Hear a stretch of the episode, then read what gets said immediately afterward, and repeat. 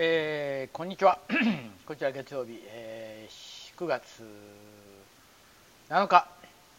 今日はねちょっと 面白い話っていうか驚いたことなんですけどもルーマニア、えー、まあ私がまあコーチングしてたリディア・シモンの母国ルーマニアのことなんですけども、えー、ルーマニアには、まあ、ブカレストという首都があってその首都に2つ空港あるんですね。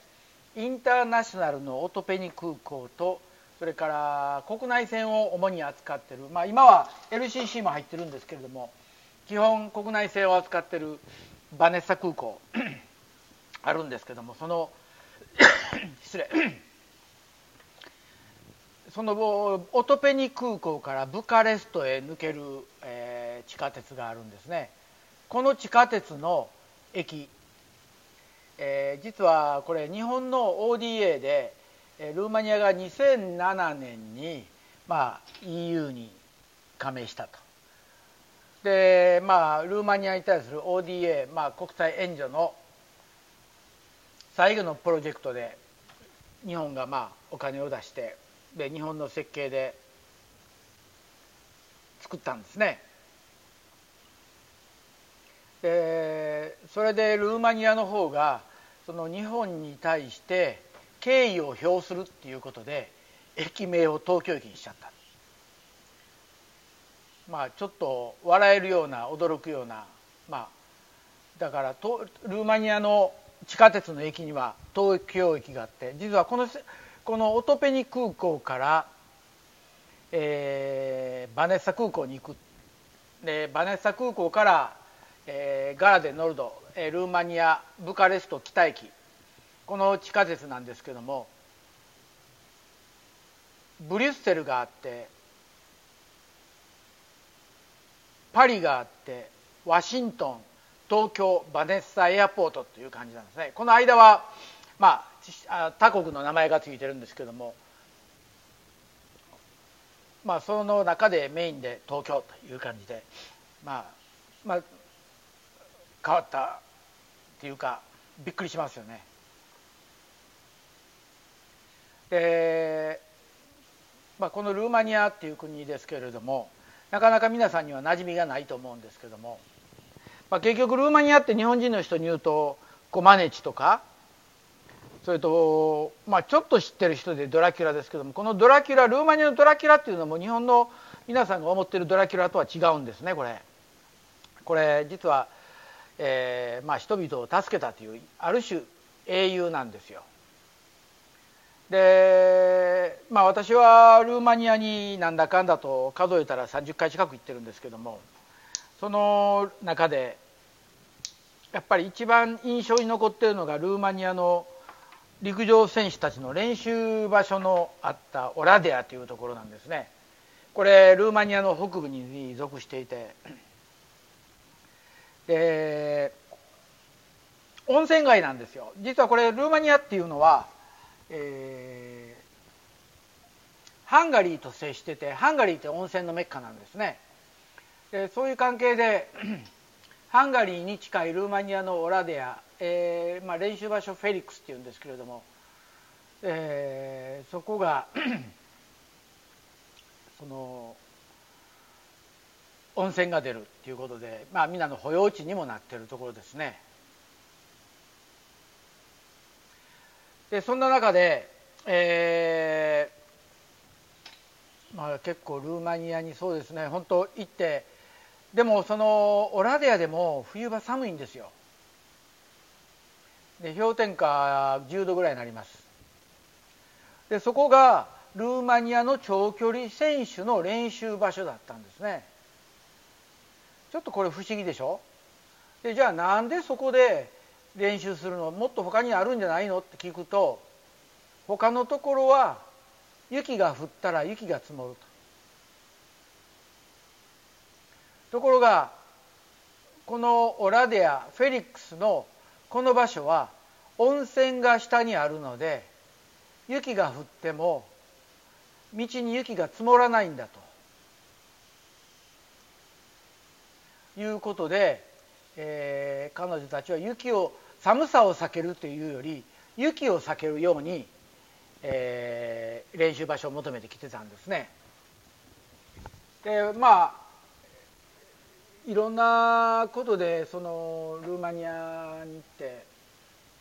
でルーマニアのことを勉強してでまあ1989年12月にルーマニア革命が起こって、まあ、ティミショアラでやった暴動から、えー、首都ルーマニアのブカレストに行って、えー、1989年12月25日にチャウシェスクが、えー、国内裁判で死刑を判決受けて10分後に死刑と銃殺刑、えー、妻のエレナそれからニコライ・チャウシェスク2人に銃弾が100発浴びせてでニコライマラあニコライ・マラシェスクじゃないこれは友達だ。ニコライ・チャウシェスクが死んだということをテレビに見せるために顔は打つなと、まあ、そこまで計算されてやったみたいで。でそんな中でその私が初めてルーマニア行ったの1990年。でこの時はそうですね本当に恐ろしかったですね。この国一体何っていうぐらい怖かったですね。もう二度とこんな国には今度と言って30回その後行ったんですけども。このルーマニアっていう国はまあヨーロッパの中の東ヨーロッパ俗に言う旧共産国ですよね。社会主義国。ハンガリールーマニアブルガリチェコポーランド東ドイツでユーゴスラビア。であとモルドバとかまあちょこちょこと国がありますけれどもそんな中でルーマニアだけが、えー、ロマの、えー、要はラテン系の国なんですね。ラテン系の言語なんです。ですからスペイン語をしゃべる方はルーマニア語をしゃべれてくるんですね。でまあそんな関係で、まあ、私はスペイン語ができたもんでルーマニアでルーマニア語を覚えるにはさほど時間はかからなかった。でそんなそんな中で、まあ、ルーマニアに行き来してで初めて行った時はルーマニアの空港でないとビザが取れないということで空港でビザ取りました。で空港職員もそのビザの発給の仕方がはっきりわからないんですよね。解放した後やから。でおどおどしながらまあビザを出してもらってお金払って。で必ずその時言われたのが「ミスタータバコ吸わんのか」と「タバコ吸わんのか」と。そればっかり聞かれるんですよ。でそのタバコが一体どれだけ効果ある力があるのかっていうのはその時には全く知る余地もなく。でその後パ,、えー、パスポートにビザをもらってでルーマニアの今度は税関ですよね。荷物を取りに行きます。で税関で荷物を取ってで荷物を調べる台に行くんですけれどもこの時はまあ正直何にも荷物持ってなかったんですよルーマニアの陸上競技連盟に行くだけやからお土産とそれから今後のプランニングのノートだけだったんで全然まあ、空港で調べられても何も出てくるものなく、まあ、税関職員も意外とあっさりと通してもらえたんですね。でそれからルーマニアのまあ陸連の人間と話してでルーマニアを離れて2度目ルーマニアに行くんですもうそれがその時から2ヶ月のちなんですよ。でその時に私の友達のルーマニア人から秀氏来る時には免税店でマルボロを買えるだけ買ってきてくれと。カートンでと。で私はアメリカからフランクフルト経由でルーマニアで入ったんですけどもその時にフランクフルトの空港でマルボロを4カートン買ったんですね私タバコ吸わないですよ4カートン買ってそれを手荷物に入れて。まあ手荷物っていうかまあ免税店のプラスチックのバッグビニール袋に入れて持ってられてますよね。でマルボロ見えますよね。でルーマニアの空港に行ってまた同じようにビザセクションに行ってビザをもらおうと。すると向こうからまず最初に「お前タバコ持ってないか?」って言うから「いやタバコ持ってない」「お前持ってるよな」とまあ見られてるわけですよね。もうマルボロの箱が「持ってるよ」って言って。でまあ開けて「一箱くれ」と。一本じゃねえのかと思って。まあとりあえずああの一箱を開けて12個入ってる中からえ10箱？12個？で1箱あげた。そしたらもう行けって言うんですよね。いや俺ビザもらいたいんだって言ったらいらないよお前は大丈夫だで恐る恐るそこを通過してで今度パスポートコントロールに行ってパスポート見せてこれビザないって言われたらまた戻らなあかんこれかなわんなと思ったら素直にハンコ押されるんですよ。あれ？こいつらつながってんのかなだったら何のこっちゃない。私が行く前日にルーマニアと日本の間で agreement が交わされていてビザは免除。日本人はビザいらないと。だからビザセクションのやつに騙されてタバコだけ一箱取られたああでその後荷物その時はちょっとジャージとかいろんなもの持っててサンプルとか持ってたんですけどもこれはやばいなと思いながら。で税関に行くとやはり税関のやつもタバコくれ持ってるやろ。って持ってるの見えてますからね。でそいつにまた丸ボロ1箱あげたらまたそこもスルーです丸ボロ1箱で免税検査免免税じゃない全て免税、えー、税関検査もパス。あれには驚きましたね。でそれからまあルーマニアの陸連の連中と会って。で話をしてると「だろ?」って。前ルーマニアで今タバコはものすごく貴重なんだと。特にアメリカのマルボロっていうのはルーマニア人の憧れのタバコなんだ。だから行く先々でパタバコくれって言われるぞ。まあ案の定ルーマニアの陸連の中でも陸連の車のドライバーさんもタバコちょうだいと。で陸連の人間もタバコちょうだいと。で当時の陸連の会長であるイオネラあじゃないや、えー、イオランダ・バラシさん、えー、東京オリンピック64年で女子の高跳び優勝した。バラシさんはタバコ吸わない。お酒も飲まない。で当時事務局長をしてた、えー、ニコライ・マラシェスク、えー、これもまたタバコ吸わない。酒飲まない。あ女にだけ手が早いというおやつさんで。で後の人間はみんなまあ吸うわ吸うわ。まあ、陸連の中臭い臭い、まあ、そんな中でしたけども、まあ、そんなルーマニアでタバコタバコの話があったんですがタバコ丸ボロこれは強かったですね。驚きました。でまあそうこうしてルーマニアに持っている 3, 3カートン4カートンがそれこそ2日できれいになくなりました。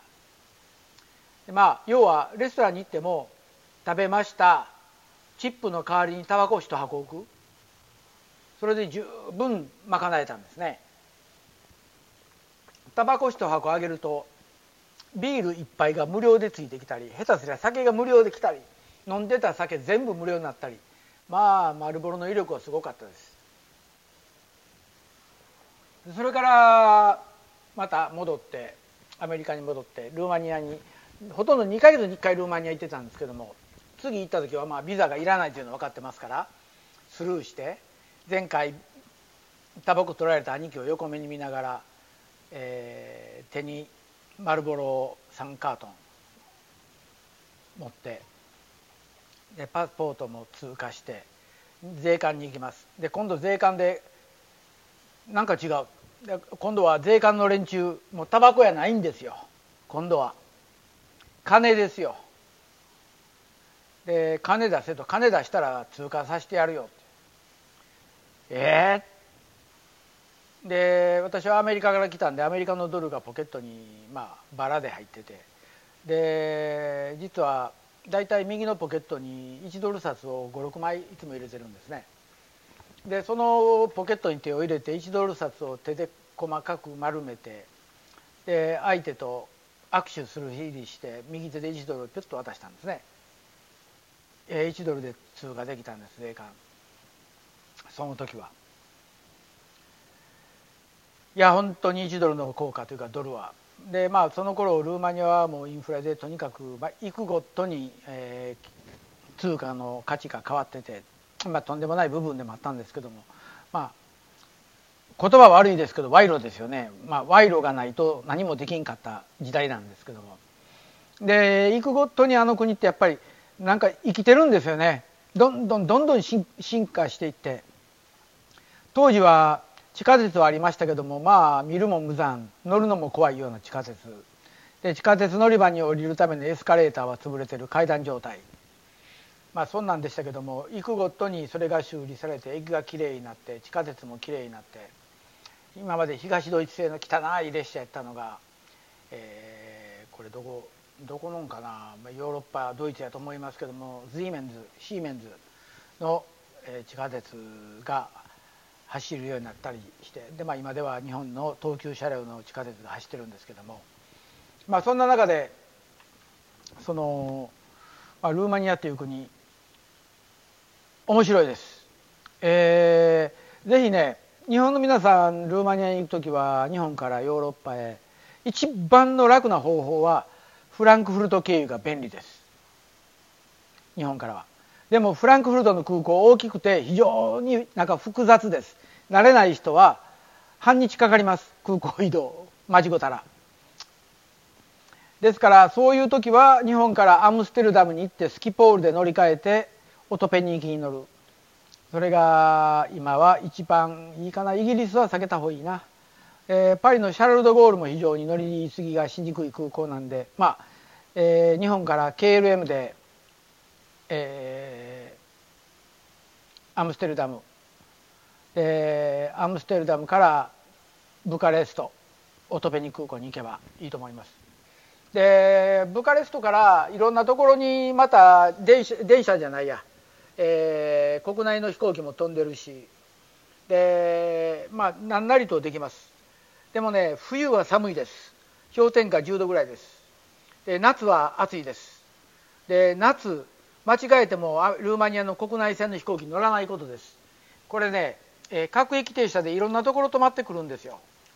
で止まってくるがゆえにドア開けますよね。ドア開けたらそこから蚊の大群が入ってきてでそれでドア閉めて飛行機飛ぶわけでしょ。そうすると機内でみんなあっちこっちでパチパチパチパチ顔叩いてるんです。私は一度それでオラディアから、えー、ティミショアラ経由ブカレストという飛行機に乗ったんですけどもオラデアで乗った時にはそんなに顔はいなかったんです。まああの自分の周りの顔を叩きゃまあなくなるという感じでやってたんですけどもティミショアラに降りてお客さんを降ろします。で次乗ってくるまでドア前と後ろのゲあハッチ開いてるわけですよね。蚊が来るんですよ。で眠いから寝てたらチクチクチクチク刺されてそれが日本のように静かに刺すんでなしに痛いんですよ。刺されたらチクッとしてで気が付いたらそこが無性に痒くなる。本当にでティミショアラからルーマニアのブカレストまで確か飛行機で3 4 0分だったと思いますけどこの間は機内全員が他と蚊との、えー、戦いでした。まあそれでもまあなんとか、えー、過ごしましたけど、まあ、それも面白いお話です。えー、まあそんな中で、えー、私は来年時間を見つけてどうしてもルーマニアのブカレストから列車に乗って